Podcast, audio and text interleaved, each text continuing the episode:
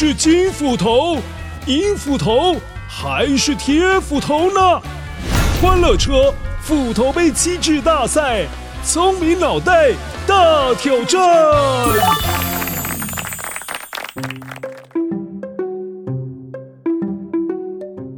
乖乖，我是今天的乖主，我是田鼠一号。在米缸里的田鼠故事当中，我有说过一句话哦。哇，好高哦！这个就是放米的米缸啊。所以今天欢乐车斧头杯机智大赛要考考你的是，请问到底怎么样保存米才是正确的呢？乖乖。现在就一起来听听金斧头、银斧头还是铁斧头，哪一只斧头说的是对的呢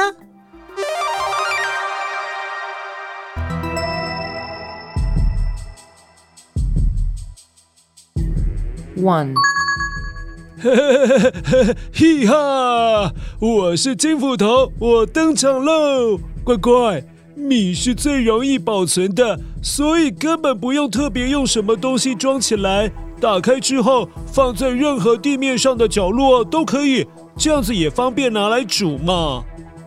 Two，哈喽哈喽，乖乖，我是银斧头。谁说米最容易保存啦？米是最难保存的了，特别是台湾潮湿的天气。是很容易发霉的，所以米呢最好存放在十到十五度比较干燥、太阳不会直接照射的地方，这样子最好了。Three，哟呵，乖乖，我是铁斧头。正确的方法是用专属的米缸保存，不然就是用密封罐也可以。当然最好里面放着芳香剂，这样子也可以让米保持香香的哦。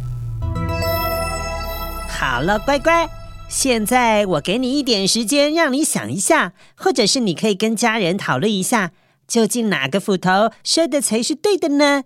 依照惯例，待会维多叔叔会跟你说答案哦。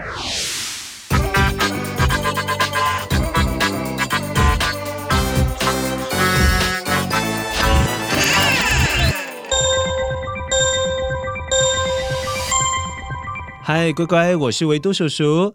答案要揭晓喽！三、二、一，好喽！今天是银斧头说对了。